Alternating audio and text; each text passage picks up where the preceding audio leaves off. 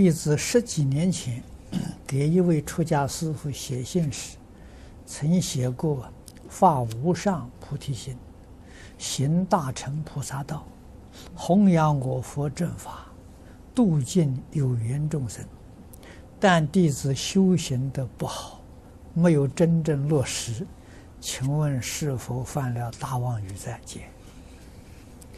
这个不算大妄语，啊，发心是一回事情，能不能落实又是一回事情，啊，在佛门里面，发心的人太多太多了，成就的人寥寥无几，啊，那希望你呢？